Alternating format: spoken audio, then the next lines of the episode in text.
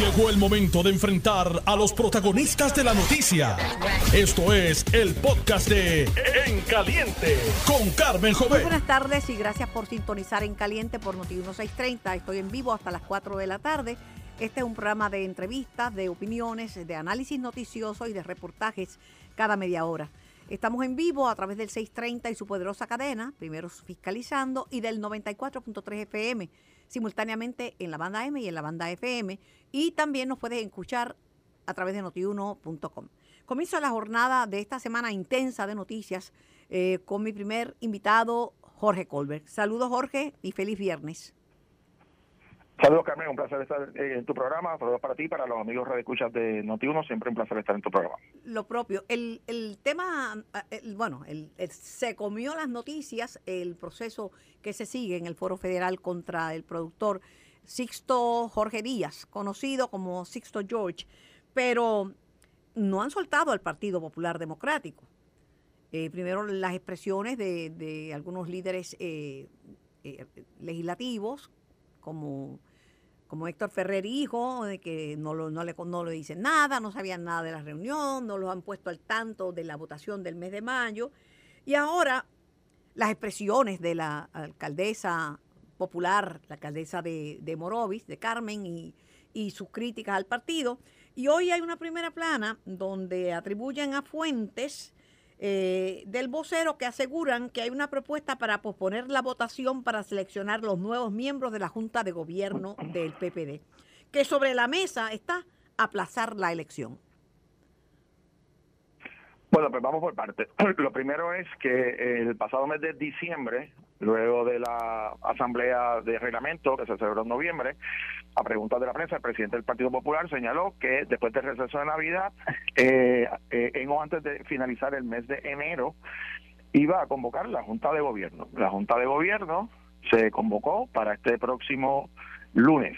Eh, hoy es día 27, el lunes es día 30. Eh, así que en ese sentido, lo que dijo el presidente del Partido Popular de que iba a citar la Junta de Gobierno antes que finalizara el mes de enero, lo cumplió. No, no, no sé entonces cuál es la sorpresa, la incógnita, las dudas que pueden haber tenido algunos líderes del Partido Popular, porque lo dijo hace un mes que iba a ser después del receso de Navidad. Ya está convocada la Junta de Gobierno para el lunes. Eso número uno. Segundo lugar, eh, son invitados a la reunión de la Junta de Gobierno, los miembros de la Junta de Gobierno. Mi querido buen amigo representante Héctor Ferrer Hijo no es miembro de la Junta de Gobierno, es miembro de la Conferencia Legislativa, eh, que es otro organismo distinto. Eh, quizás por eso es que no estaba enterado de la reunión, ¿verdad? Porque se convoca los miembros de la Junta.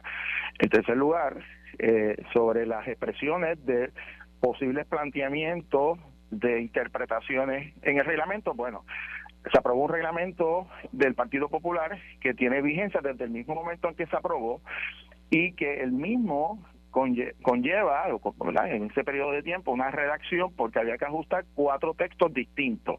El reglamento vigente, el informe de, enmienda de reglamento que presentó el alcalde de Villalba, que sufrió cambios a propuestas del presidente de la Cámara, se eh, también sometió un tercer documento que era la resolución presentada por el alcalde de Comerío Josián Santiago que se que se tenía 10 puntos, aprobaron 8 y se enmendaron 2 y además las enmiendas en sala que presentó el propio presidente de la Asociación de Alcaldes. Eh, para poder conciliar los textos hubo que básicamente ir al video durante las navidades, mirar los textos, ver las transcripciones para ajustar cada uno de los textos para poderlo eh, establecer. Lo primero que hay que tener claro es que la fecha del 7 de mayo para que la selección del presidente y los dos vicepresidentes es una fecha cierta que no puede cambiar la Junta de Gobierno porque fue aprobada por unanimidad por la Asamblea de Reglamento que tiene mayor jerarquía para establecer el proceso Así que usted reduce, reduce esto a un mero rumor porque no se puede cambiar esa fecha.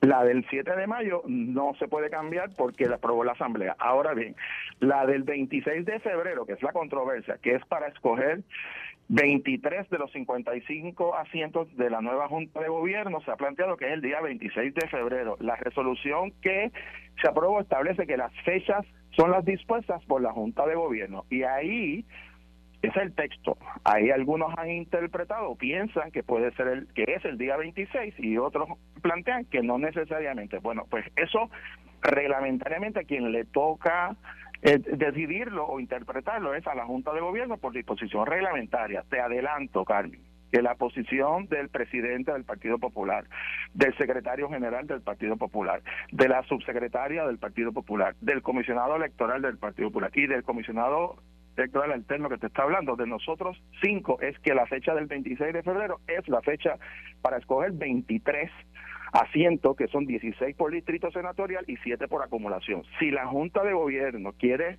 mirar ese texto y hacer una interpretación distinta, por supuesto que la Junta de Gobierno tiene esa autoridad de interpretar el reglamento, pero la posición del presidente es la que se aprobó. Así que no sé cuál es la controversia, no sé cuál es, ¿verdad? El, cuento de la semana, todas las semanas viene alguien con alguna teoría, con algún conflicto, con alguna queja, y yo lo que le planteo es, como se ha hecho anteriormente, es que los miembros de la Junta de Gobierno vayan allí, hagan los planteamientos y se decide la Junta de Gobierno, la Asamblea, esta misma película que la vivimos semanas antes de la Asamblea General, que si no cabía el partido, que si iba a haber un caos, que si no se iba a aprobar, que si no se iba a poner de acuerdo, se aprobó unánime todo, no pasó nada que no fuera que los días antes los mismos de siempre se quejan y crean los mismos chismes de siempre. Pues aquí tenemos el de esta semana. Verás que el lunes se tomarán las decisiones y el martes pues no hay conflicto, pero es que esta es la misma película que hemos visto anteriormente que ha pasado con los pasados, no sé, 10, 12 presidentes del Partido Popular, de las mismas personas que hacen las mismas quejas. Ya eh, estamos acostumbrados, no es nada nuevo. El segundo tema eh, tiene que ver con el anuncio del junte político entre Victoria Ciudadana y el Partido Independentista, de manera que se postule a Juan Dalmado como candidato a la gobernación con el apoyo y con los votos de Victoria Ciudadana, y el Partido Independentista deje vacante San Juan para que pueda postularse para San Juan Manuel Natal, entonces el PIB se compromete a darle los votos de su colectividad a, Natal. Eh, el comentario en la calle es que esto acaba, sepulta al partido Popular Democrático? bueno, lo primero es que si dejan vacante la gobernación algunos partidos o la alcaldía San Juan, eh, pues pierden la franquicia electoral. Así que me da la impresión que parece que uno de esos dos partidos va a desaparecer Victoria, en el próximo Victoria Ciudadana, pero como ha pasado en, históricamente, se vuelven y se pues inscriben porque el PIB se ha pues inscrito un montón de veces. pero, pero entonces, ¿pero ¿por qué no se unen? Que pues, si piensan en lo mismo, creen en lo mismo, se van a endosar, todos son independentistas menos uno vamos, Betito, que está ahí, que es un independentista simbólico, un perdón, un estadista simbólico. Todos los demás son soberanistas independentistas, pues porque no se unen, ¿por qué, ¿Por qué no se no, crean el Partido Independentista Ciudadano? Pues porque nadie, nadie, se lo impide. Lo que pasa es que los egos, ¿ves? Como, los, como no se sabe quién cede y quién absorbe a quién, pues hacen esto, pues si, pues todos son independentistas, pues, pues, pues antes era, Carmen, antes estaba el PCP, estuvo el PPT, ahora Victoria Ciudadana es el remanente del PPT y el MUS, que también existió y desapareció. Pues y ahora otra vez los independentistas que se separan vuelven y se unen. O alguien tiene duda de que Bernard es independentista, Rivera es independentista, Nogales es independentista. ¿Alguien tiene duda? Pues por supuesto que no, porque toda la vida lo han sido pero están en, partidos diferentes. Ahora se quieren creer, el anuncio es que se van a unir los que toda la vida haya estado divididos, que ahora se quieren unir de nuevo. Pues fantástico, suerte, que tenga mucha suerte. Pero también el comentario va dirigido en el sentido, y hablo con Jorge, Jorge Colbert, eh, en el sentido de que a quien más debilita ese junte político es al Partido Popular, mientras que una, una emigración de votos del PNP hacia dignidad obviamente debilita al, al Partido Nuevo Progresista? Pues que, bueno, Carmen, mira, ya ellos en el pasado ciclo electoral existieron ambos partidos. Ambos partidos ya existían en el 2020. El Partido Popular, por cierto, ganó más unidades que el PNP. El Partido Popular ganó 41 de 78 municipios, ganó más municipios que el PNP. El Partido Popular controla y aprobó y ganó con mayoría absoluta la Cámara, con 26 votos. Lo que pasa es que uno se quedó independiente. El Senado tuvimos la mayor cantidad de miembros y controlamos el Senado. Ese fue el resultado con Victoria Ciudadana y con el PIB en la papeleta. Que ahora van a hacer una nueva estrategia para el mismo invento. Pues fantástico lo intenten. Vamos a ver. Hace un mes, Carmen, todo el mundo perdido la comisaría residente en Washington, el Partido Popular, que no había nadie, que eso estaba basura para el PNP. Bueno, ahora tenemos a Pablo José y a Héctor Ferrer Jr. aparentemente, dos candidatos jóvenes, extraordinarios, sólidos, con un respaldo contundente, y te adelanto que va a pasar lo mismo en la gobernación. Eventualmente va a venir un candidato o candidatos en primario, candidatas, que va a fortalecer el partido. Así que los que hacen estos vaticines y estos pronósticos, como se quedaron en el 2020 que fracasaron, volverán a fracasar en este escenario, que hagan todas las alianzas de los embelecos, y todas las uniones que quieran. El electorado no es tonto, el electorado sabe quién cree en la independencia, quién cree en la autonomía y quién cree en la estabilidad. Puerto Rico está, la gente está ubicada. Tú sabes, eh, ¿cómo Juan Dalmao aumentó sus votos? Enterrando la independencia. Eso fue la verdad la campaña pasada. ¿O alguien vio algún anuncio del PIB hablando de la independencia? ¿Verdad que no? Porque la estrategia es esconder el ideal para gobernar la colonia, según ellos. O sea, el, ahora es más importante ocupar cargos en la colonia que combatir el coloniaje. Esa es la gran noticia de esta gran alianza que como fracasaron en el 2020 van a volver a fracasar y yo pues me alegro que ya finalmente todos sabemos que siempre estuvieron unidos en dos partidos, ahora van a hacer la causa común de manera abierta. Pues fantástico, ya el electorado lo sabe, no hay nada nuevo aquí, no hay noticias. A ver si le entendí bien. Usted dice que el Partido Independentista cambió el ideal de la independencia por administrar la colonia? Bueno, eso lo dicen ellos. Ellos dicen que ellos son la alternativa al bipartidismo, pero crean un bipartidismo nuevo. ellos dicen que, que, que, que cambiar lo que han administrado y que ellos son la opción. Ahora, la pregunta aquí es la siguiente, Carmen. Siguen siendo independentistas. Victoria Ciudadana dice que el estatus, ellos son neutrales, pues si todo el mundo sabe que todos sus líderes son independentistas, menos uno, que tienen allí, este, ¿verdad? pues de como un símbolo lo tienen allí, a Betito, pobre joven que bendito lo, lo utilizan para decir que ah, somos neutrales porque tenemos un estadista. Embuste, todos son independentistas, lo han sido toda su vida y han hecho causa común con los sectores independentistas, pues ahora van a ir juntos, pues fantástico, extraordinario. E, el electorado ya los conoce, ya sabe qué piensa cada uno de ellos. La pregunta aquí es si van a hablar de la independencia o van otra vez a enterrar ese ideal de la campaña, como hicieron en el 2020, porque la única manera que el PIB aumentó sus votos fue enterrando, ignorando, olvidando su lucha por la independencia.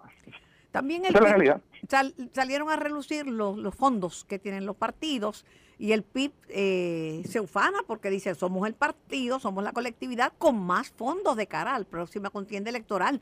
Están en los 200 y pico mil, mientras que los demás están en 5 mil, eh, o sea, cantidades ínfimas. Por eso, y la pregunta es de dónde salen. Mira a ver, vamos a ver dónde Bueno, ellos dicen, ellos dicen que han vendido camisetas y han vendido de la militancia. Sí, sí, sí. Sí, sí, de eso se va a hablar pronto, Carmen. Lo que te, lo que te adelanto es lo siguiente. En el Partido Popular, históricamente, a partir del año preelectoral, comienza a recaudar fondos, los fondos necesarios para correr una campaña. Hace un mes la noticia era que Partido no tenía fondos y que los candidatos no quedaban, no levantaban el interés. Bueno, Pablo José Hernández, creo que en 24, 48 horas levantó sobre 40 mil dólares un candidato, un solo candidato. Vamos a ver los demás. Cuando empiecen los populares a ver la papeleta que se va a configurar para la legislatura, para las alcaldías, para la gobernación, Vamos a ver si van a aparecer o no van a aparecer los recursos, pero estamos en un proceso transicional. El Partido Popular el lunes va a tener una reunión muy importante para finiquitar su proceso de reorganización y más o menos dejar ya cuadrados los procesos para que los candidatos y candidatas estén claros cuál es el proceso. Pues eso se hace con calma y se hace planificado, no se improvisa. Y en el caso del Partido Popular, que es un partido que se prepara para hacer gobierno y que no improvisa, pues va a tomar las medidas que tiene que tomar y aquellas personas que tengan sus quejas o sus objeciones o mira o quieren dictar pauta, ¿verdad? Porque veo hay gente que quiere dictar pauta, hasta comisionados electorales que se postulen para presidente. O sea, si aquí mi buen amigo Toñito Cruz quiere dictar pauta, que se pide para presidente del Partido Popular. Si, si eh, Guillermo San Antonio, el abogado de Victoria Ciudadana, que ahora quiere dictarle pautas al Partido Popular siendo el abogado de Victoria Ciudadana. Esto es lo último. Bueno, pues si quiere dirigir el Partido Popular, tiene que primero hacer el reingreso al Partido Popular. Porque el abogado de Victoria Ciudadana, o es que se nos olvidó eso, porque a mí no se me olvidó ni a los populares. Y yo lo veo en el periódico que dicen líderes populares, pues si eres el abogado de Victoria Ciudadana, ¿de qué estamos hablando? O sea, aquí hay un presidente que se llama José Luis Dalmao y en mayo se va a coger un nuevo presidente o presidenta. La obligación de todo popular, de buen popular, es respaldar a la institución, respetar a la institución y darle el espacio que tome sus decisiones. Pasó con la Asamblea de Reglamento, todo el revuelo que se formó el día antes y después que pasó, todo el mundo se cayó la boca y se calmó. Pues el lunes va a pasar lo mismo, Carmen. La verdad que todos estos que están hablando esta semana, a partir del lunes no van a abrir la boca. Por otros meses adicionales, sabe Dios cuánto, ¿verdad? Porque esto es cíclico. Pero yo los invito a todos esos que se quejan a que en vez de quejarse se pongan a fiscalizar el PNP, aporten económicamente y en el caso de Guillermo San Antonio, que bueno, si quiere ser popular, que haga el reingreso de nuevo porque él es el abogado de Victoria Ciudadana. En, otras informaciones también se publicó que el gobernador eh, Pierluisi para su candidatura, no para el PNP, para su candidatura, ha recaudado 2.3 y un chipitito más millones de dólares, que es una cantidad significativa sin duda. Pues muy bueno, la pregunta. ¿Cómo lo, ¿Cómo lo levantó? ¿Cómo una persona levantó un millón de dólares, Carmen, en una actividad? ¿O es que se nos olvidó cómo funcionan los líderes del PNP? Lo que pasa es que, lo que pasa es que, ¿verdad? Porque es que es bien interesante, ¿verdad? Antes, que eran los empresarios con Rosselló, ¿verdad? Que se investigaba y se fiscalizaba. Ahora la noticia es el Partido Popular. Ah, porque aquí hay fulano. ¿Y dónde está ¿Dónde está el, el, la, la, verificación de cómo, cómo un candidato levanta un millón de pesos en un día, en una sola actividad?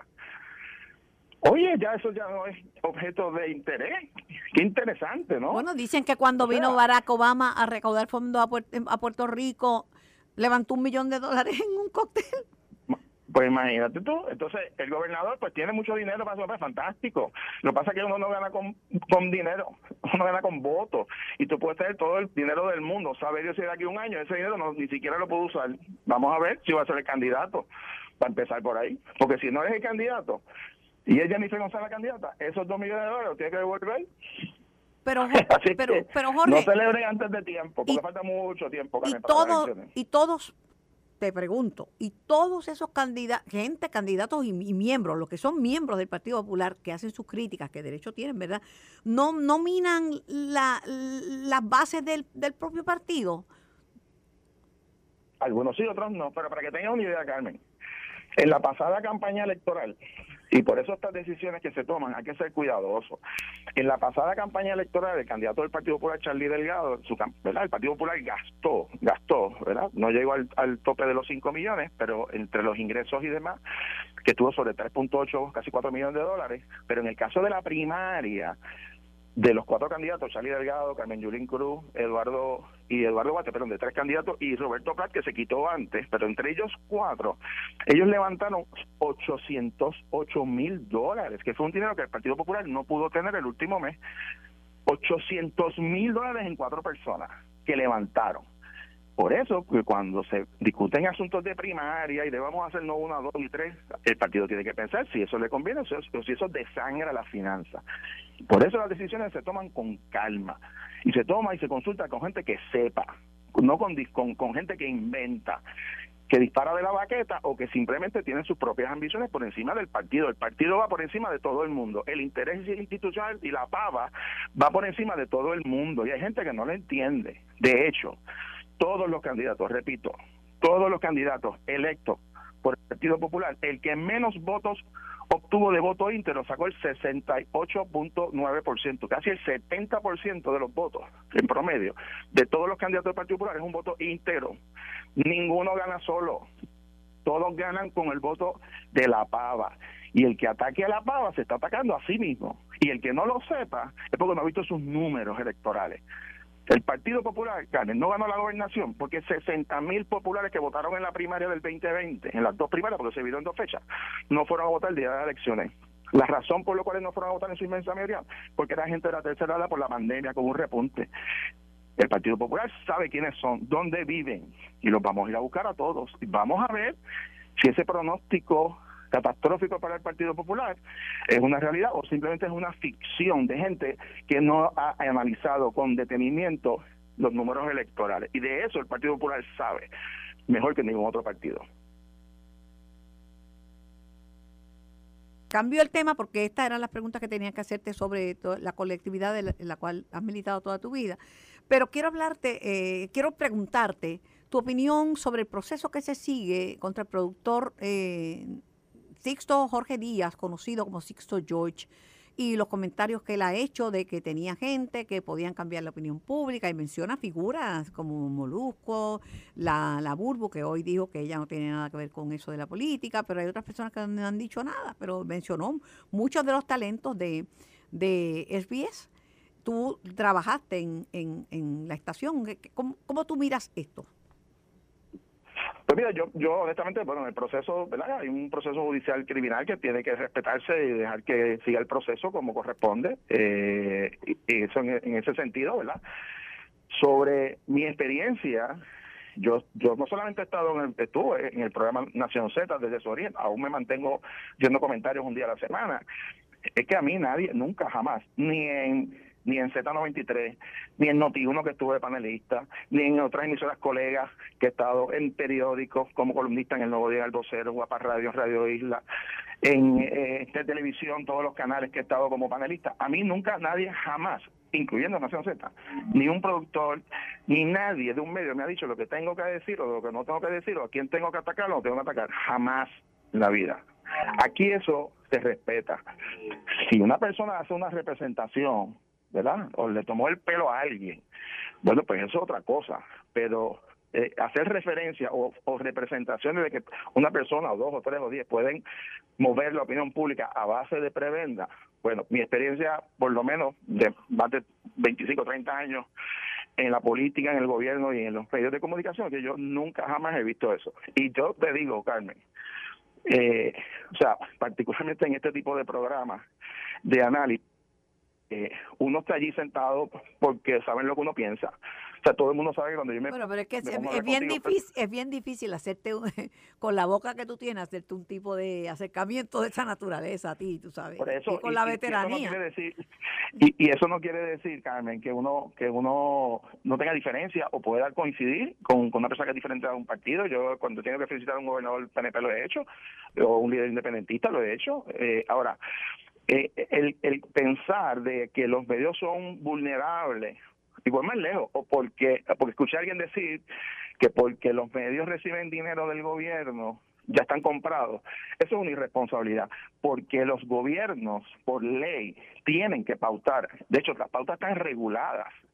Eh, los, las, las, subastas, por ejemplo, se tienen que publicar. Las campañas, inclusive de fondos federales, obligan a la divulgación en los medios de comunicación. Pensar de que por el gobierno invierte eh, en publicidad o en créditos para incentivar la creación de empleo es comprar los medios, es un disparate, es una irresponsabilidad que no conocen cómo funciona. Esto está regulado, no solamente por leyes, está regulado por, una, por varias decisiones del Tribunal Supremo de Puerto Rico con relación desde aquel famoso caso del nuevo día contra el gobernador entonces Pedro Rosselló, se reguló el proceso de pauta. Eso no es, eso no es materia de discreción, de que una persona se sienta allí y hace lo que dé la gana con los fondos públicos. Eso no es así.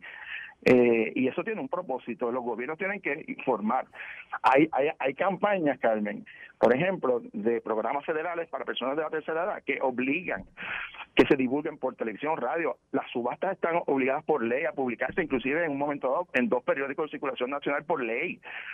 O sea, cuando yo digo eso, pues me doy cuenta que hay gente que está diciendo cosas que no conoce, eh, porque eso no es así. Y los periodistas, este Carmen, y yo soy muy respetuoso con los medios, yo fui secretario de Asuntos Públicos en dos ocasiones. Jamás en mi vida levanté el teléfono a llamar a un dueño de un canal o de un periódico a decir lo que tenía que decir o no hacer un determinado periodista. Eso, eso, eso sería una afrenta y sería ilegal, por cierto. Pero más importante es que la prensa de Puerto Rico, que es de las más eh, respetadas en el mundo, periodistas no se prestan para eso. Ah, eso no quiere decir que a veces a uno no le guste, a veces uno se despierta con una portada que uno no quisiera. Bueno, pues esto, ¿verdad? Pero esa es, la libertad de prensa que existe en la democracia. En Puerto Rico se respeta y la prensa tiene un rol constitucional fundamental en la democracia. El que pretenda intervenir con los miembros de la prensa, con las personas que están en los medios de comunicación, violenta derechos constitucionales de la libertad de expresión. Así que, eh, o sea, eh, en este en este asunto, Carmen, hay que tener hay que mirar esto con mucho detenimiento, porque a mí me da la impresión que en este caso hay unos asuntos más preocupantes desde el ámbito del sector público, de los funcionarios públicos, que de otras personas. Y se ha concentrado la discusión de artistas y ese tipo de cosas. Cuando aquí firmó un contrato un secretario, sabe Dios por qué alguien lo llamó o no lo llamó, porque aquí había un secretario de Asuntos Públicos que tenía un deber, porque no es lo mismo ser secretario de prensa del gobernador, que es el secretario de Asuntos Públicos. El secretario de Prensa maneja a los periodistas y a los medios. El secretario de Asuntos Públicos autoriza el desembolso de fondos públicos. Tiene un deber ministerial de ser muy cuidadoso. ¿Qué hace y con quién se reúne y con qué se compromete? Así que eh, yo lo que sugiero es que dejemos que el, que el proceso se dé en su totalidad y respetar a todas las partes y cuando culmine este proceso podremos pasar juicio y conocer cuál es la verdad de todo esto. Claro. Gracias por tu tiempo y que tengas un excelente fin de semana, Jorge. Igualmente, Carmen. Siempre un placer. Jorge Colbert en Caliente con la Jovet. Y bien caliente que está. Vamos a la pausa. Estás escuchando el podcast de En Caliente con Carmen Jovet de Noti1630. Asimismo es por el 630 y por el 94.3 simultáneamente hasta las 4 de la tarde. Tengo en línea al, licenciado John Mott para que nos ayude a entender los procedimientos que se están llevando a cabo en la Corte Federal, en el juicio que se sigue contra Sixto Díaz, conocido como Sixto George. Saludos, John, y buenas tardes. Saludos, ¿cómo estás? Eh, tratando, ¿verdad? Porque veo en las redes sociales que la gente hace sus interpretaciones y derecho tienen, pero a lo que le han dado mucho énfasis a un comentario que hace Maceira como, como como testigo, ¿verdad? Que dice que, eh, pues que Sixto George le comentó que conocía de alguien que le había dicho de, y que lo iba a investigar porque le llevaban marihuana al exgobernador Rosselló a la fortaleza. Esa expresión, ¿qué valor probatorio tiene? Ninguno. pues la gente entendió que era que el propio eh, Maceira había rateado a Ricky dejando saber que usaba marihuana. No, eso es parte, eso es parte de la prueba. Fíjate que eh, eh, aquí están hablando de extorsión, que es tú me das algo a mí porque yo te estoy amenazando o que te voy a hacer daño físico o te voy a hacer algún otro tipo de daño. En este caso, pues, la idea eh, o la teoría, por lo menos, es que no, que lo del, lo del chat. ¿Ok?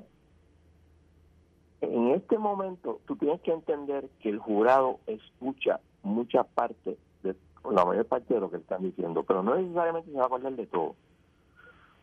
Si cuenta que se, que, que se acuerda de eso, ¿qué tiene eso que ver con que si, si Sixto George eh, extorsionó a, quien sea, porque todavía no estoy claro, yo no creo que la prueba esté muy clara de a quién supuestamente estaba extorsionando, pero el caso todavía no ha acabado.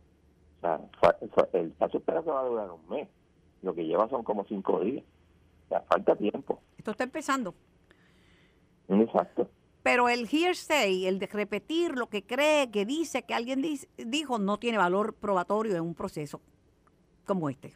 No, lo que pasa es que este caso, como ha dicho nuestro amigo David Colón, es, son dos casos en uno. Uno el caso, el caso contra eh, eh y segundo, el caso contra Sixto George. Uno es legal y el otro es político. Eso es todo. Aquí no es... Eh, eh, eh, lo que está ante el jurado es Sixto George se extorsionó o no. Esa es la pregunta.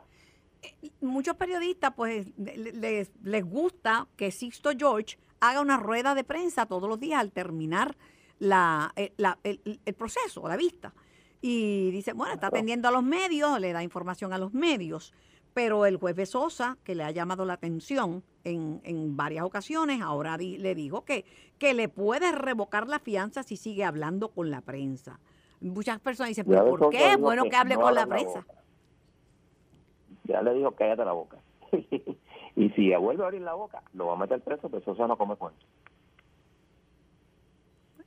Eh, eh, también ha hecho comentarios en sala y ha hecho gestos en sala que también le han llamado, le han llamado la atención. Unos han criticado que durante el contrainterrogatorio del licenciado eh, Castro Lang a Maceira, el juez interrumpiera e hiciera observaciones. ¿Eso es usual en un proceso de esta índole? Eso pasa cada rato. Mira, yo una vez estuve tres semanas en un juicio sobre una turbulencia en un avión. Estaba con un juez Fuster y estaban eh, cualificando un perito y yo objeté al perito. Y el, el juez Fuster dijo, si yo fuera a escoger entre los dos, yo escojo a este que eh, eh, el avión. Yo por poco caí en brote por el comentario, pero eso pasa todos los días y de hecho, este caso lo gané a pesar del comentario. Porque tú no sabes, o sea, cuando estás tanto tiempo en un juicio, el jurado no se acuerda de todo. Y eso puede ser que ni siquiera las haya importado. E, escucho gente conocedora del derecho que dicen que en este caso no, no está configurado el delito de extorsión y ahora mucho más cuando señalan que Roselló, la campaña de Roselló, había contratado por 100 mil dólares, era por más, pero le pagaron 100 mil dólares a Sixto George para mejorar la imagen del exgobernador en medio del verano del 2019. Si el juicio acabara hoy, yo estaría de acuerdo con ellos. Pero el juicio no acaba hoy. Cuando tú vas a ver un juicio, especialmente la Fiscalía Federal, ellos van punto por punto probando lo que ellos entienden que tienen que probar. Eh, si vas a estar un mes en juicio, va a ser por lo menos tres semanas el, fiscal, porque la defensa realmente es mucho más corto de lo que va a estar. Así que olvídense de eso, tú no vas a pensar que en cuatro o cinco días tú vas a configurar el caso. El caso se configura cuando tú le dices al juez the eh, government rest, que es el, gobierno somete el caso, la traducción legal. He escuchado algunos... Todavía no es así. He escuchado algunos que piensan que esto va a terminar con el abogado pidiendo una absolución perentoria para Sixto George. Ok, los que no entienden cómo se hacen las cosas en el Tribunal Federal, tú tienes que pedir una absolución perentoria en un caso civil o un caso criminal. ¿Por qué? Porque si no lo haces, después no puedes decir en el apelativo, en el primer circuito, ah, aquí no hubo suficiente prueba. It's a waiver. Así que siempre, siempre, siempre tú pides una absolución perentoria. Siempre. Pero tengo, tengo que preguntar para, tengo que preguntar para aprender, porque yo no postulo en el Tribunal Federal, bueno saberlo. Es bueno saberlo, así, así me informo. que tú dices, supuestamente saben de derecho, pero contra, tú sabes, eso es una de las primeras cosas que tú aprendes en el Tribunal Federal tú tienes que hacer eso, porque si no estás waiving una, una parte de la apelación. Sí, tienes que proteger a tu cliente y tienes que dejar el campo abierto para posibles apelaciones. Y otro, otro tema eh, que he escuchado con mucha, con mucha frecuencia es que el testimonio de Anthony Maceira se le debilitó y, perdió credibilidad porque no le dijo al gran jurado federal que había, estaba siendo víctima de extorsión. Y cuando le preguntaron, eh, no, no fue contundente contestando. Claro, yo pienso que no le preguntaron si el fiscal le preguntó, porque allí es pregunta y respuesta, no es que uno, no es que van a hablar lo que quieran, pero cómo tú lo, cómo tú lo analizas, cómo tú lo ves. Número uno, tú no sabes si ese testimonio eh, fue bueno o malo hasta que no baje el, el veredicto del jurado. Uno. Dos, sí, tal vez no fue lo mejor del mundo, pero eso no quiere decir. cuando tú vas a, a, y las instituciones jurados, una de las cosas que te van a decir es, tú puedes creer todo el testimonio, una parte del testimonio o parte del testimonio. Y esa es la realidad de la vida. Cuando alguien te está diciendo algo, muchas veces tú le crees parte y no le crees todo. Pues hay una parte que le crees. Si esa parte es la parte importante, eso lo veremos cuando hagas el veredicto. Los testigos.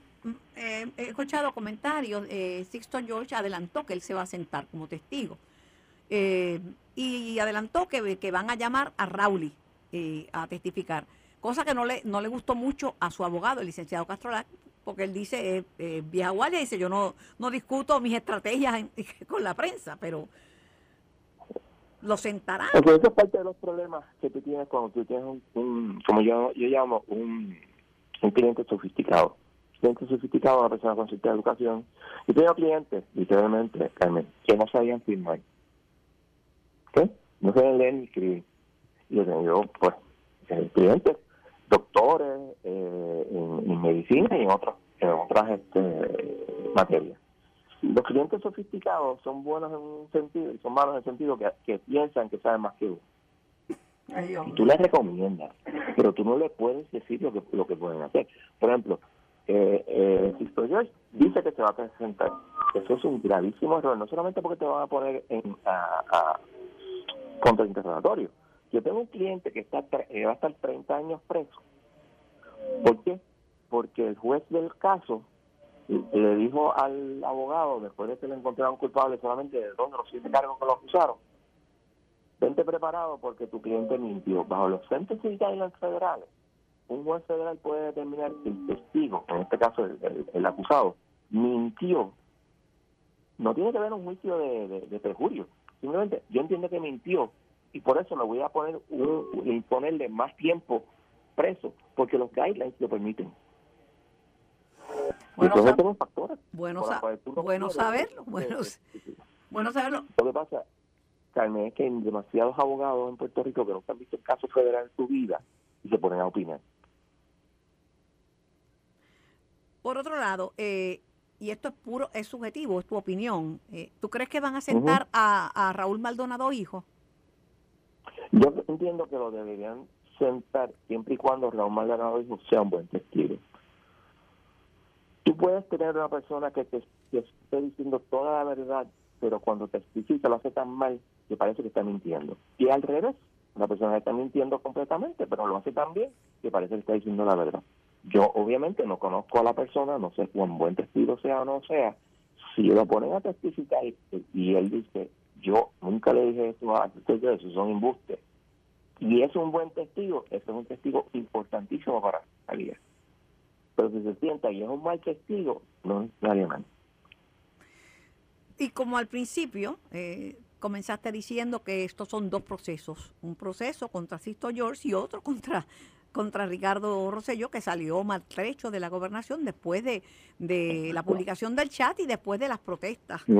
Em, ¿Tú crees que sentarán a Ricardo Rosselló a testificar o, o, no? Bueno, no sé. Eh, una de las cosas que mucha gente no entiende es que en los casos criminales federales, tú no tienes que decirle los testigos a la otra parte con suerte, con mucha suerte, te dicen cuáles son los testigos que voy a usar al otro día. ¿Y con qué tiempo se preparan si es de un día para otro? Número uno, tú tienes todas las percepciones del eh, gran jurado. Si te traen a alguien eh, sorpresivo, o sea, que tú nunca tú no esperabas que lo trajeran, pues te sientas ahí con mucha calma cuando él testifica, acuérdate que cuando testifica una persona, tú lo que lo puedes es contrainterrogar sobre lo que testificó, más nada. Por eso que muchas de las, de las objeciones se hacen, porque eso no es parte del directo. O sea, este, no part, not part of direct examination. Y si no es parte del, direct examination, tú no lo puedes contrarrestar a menos que vaya a la credibilidad. Estos son, el, el contrainterrogatorio y el interrogatorio son cosas que no son fáciles de hacer, toma tiempo aprender a hacerlas bien. Bueno, yo me imagino que sí. Eh, entrevistar tampoco es muy fácil y toma tiempo en uno aprender a, entrevistar para sacar buena información también. El, el mismo principio. Es el mismo principio. Es el mismo principio. Porque a ti no te enseñan eso en la universidad. Cuando tú vas allí a la universidad, tú no sabes hacer un cuando sales de la escuela de derecho, tú no sabes hacer un, interrogatorio. Pero hace falta preparación. Porque si yo no me preparo, pues estoy sujeta a que todo lo que me conteste lo dé por bueno. Y tienes que tener juego de pies porque tú nunca sabes, con, por más que tú prepares a tu testigo, tú nunca sabes con lo que va a hacer. Y la otra parte puede cambiarte todo el testimonio y eso me ha pasado, de momento. Y por eso fue lo que dijo en la deposición. Yo tú tenías que sentar el tipo y decirle, pero usted recuerda que en tal fecha yo lo depuse y se hicieron varias preguntas, estaba juramento, y usted recuerda que usted, eh, a la pregunta tal, usted contestó tal cosa. Dice, sí, chévere. Si te dice no, entonces tienen que enseñar. O sea, es un proceso que se llama eh, impeaching the witness. Y volvemos otra vez. Usted quiere que lo bien, pero no lo sabe hasta que no baje el jurado y te diga el veredicto. Esto está empezando, eh, te llamaré en, varias ocasiones porque yo, en esto estamos de acuerdo. Yo no brinco a conclusiones porque esto está empezando. Es muy prematuro decir, y menos uno no tiene una bola de cristal, lo que va a pasar. Lo que... Ahora, Ajá. Es bien importante, hasta el momento el delito no se ha configurado, pero contra, o sea, llevamos tres testigos, más nada. Sí, por- pero es hasta el momento, está, lo estás cualificando. Hasta el momento, pues te está empezando. Dudo yo que el fiscal Este, federal cuando- vaya y no tenga los elementos para configurar el delito y, se- y- y esto se esté viendo ya en el tribunal. Eso lo sabremos cuando se haga la petición de, de, este, absolución perentoria, que probablemente le digan que no, y después cuando baje el jurado sabremos, porque y después vienen las, otras- las mociones post, post este, eh, con- convicción, porque este, tú puedes hacerle mociones de, de, de absolución aún después del veredicto. Muy interesante, muy agradecida por la clasecita y hay que prepararse, hay que estar muy pendiente y no brincar a conclusiones prematuramente. Gracias, John. Correcto. Licenciado John Mott en Caliente. Estamos en vivo, tengo eh, al ingeniero Ricardo Ramos para hablar de la aprobación del contrato que le da eh, eh, la, la operación de generar eh, de forma privada energía a Genera Puerto Rico. Saludos, Ricardo. Saludos, Carmen, muy buenas tardes. Buenas tardes para ti. Aunque hay comentarios de crítica y temor con el tema de los empleados, no es menos cierto que esto se aprobó con prácticamente unanimidad eh, en, en- en la Junta de Gobierno de, de la autoridad, salvo Tomás Torres Placa, representante de, los consumidores, y en la Junta de, de Gobierno de, las Alianzas Público-Privadas se aprobó unánimemente, incluyendo los dos representantes de- del interés público, que son nombrados por la Asamblea Legislativa. Eh, ¿Cómo tú lo ves? ¿Le conviene a Puerto Rico? Porque están diciendo no, pero no hay garantías de que no van a subir la luz, no van a moverse a la energía renovable, se van a llevar un 50% de las ganancias, no le van a honrar las pensiones a los trabajadores. ¿Cómo tú ves los argumentos que se han traído en contra de Genera Puerto Rico? Primeramente, Carmen, eh, este contrato, ¿verdad? Y este proceso que se ha llevado a cabo eh, se está haciendo porque la ley así lo requiere. Hay, hay una ley que establece que esta, esta transacción tenía que darse. O sea que vamos a empezar por ahí. O sea, por ley hay que hacerlo. Eh, número dos, eh, nadie, nadie puede garantizar que haya o no hayan eh, aumentos en la tarifa, porque hay la tarifa depende de muchas cosas que van más allá de Genera, al igual que van más allá de Luma. Eh, en el caso de la tarifa como tal, por ejemplo, un aumento en combustible va a representar un aumento en la tarifa. De igual forma, una vez se logre un acuerdo con los tenedores, con los ah, con los, ah, los deudores, ¿no? Con quien la autoridad les debe, eh, pues eso va a implicar un aumento en la tarifa para pagarle a los bonistas, en este caso, que son la mayoría de los de los de los de los acreedores. Eh, sin embargo, lo que sí el contrato garantiza es que en la porción de operación y mantenimiento de las plantas no relacionado al costo de combustible, va a haber un costo que de hecho es menor que el costo que la autoridad tiene proyectado actualmente, ¿verdad? Utilizando pues los recursos del UTIER, etcétera, etcétera. O sea que Que ellos tienen unos incentivos adicionales y economizan energía. eh, precisamente, o sea que eh, según ellos van bajando costos, la mitad de esa reducción, entiendo, Le corresponde. a ellos como una ganancia. Por otro lado, sobre el tema de los empleados, eh, Genera dijo que los ochen- 800 y pico de empleados que tiene la autoridad, que ellos le interesan retenerlo por su, retenerlos por su expertise. Eh, el gobernador había dicho que le van a ofrecer eh, salarios bien competitivos, eh, que, que son atractivos, pero el mensaje de Lautier es que, que podrían pender sus pensiones que, y que puede pasar lo mismo que pasó con, con Luma, que era que le- los exhortaron a que no se fueran con Luma. Bueno, eh, Lo que pasó con Luma es que aquellos empleados de la autoridad que permanecieron y que decidieron acogerse o, ir a trabajar con Luma están en muchísima mejor posición hoy, con mejores condiciones de trabajo y mejores salarios que los que no lo hicieron.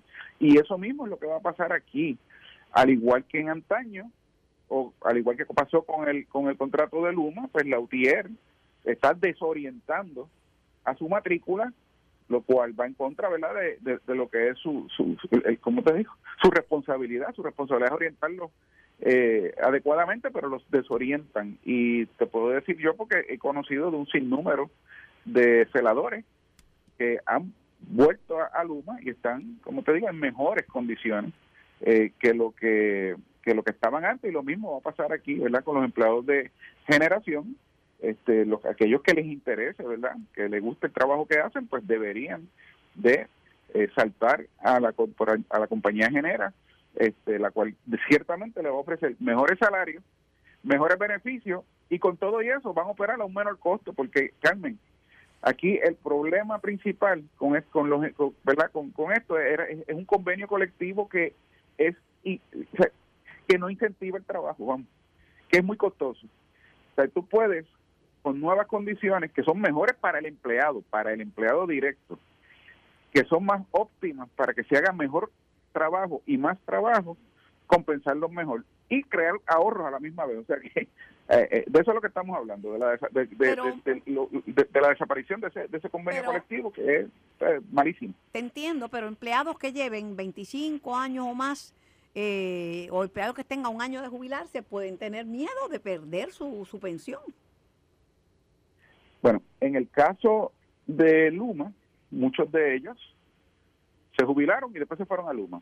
Este, aquellos que no se puedan jubilar y estén a punto de jubilarse, entiendo, y disculpa que no recuerda quién lo dijo, pero creo haber visto una noticia de que se estaba tratando de hacer, eh, de, hablar Omar Marrero.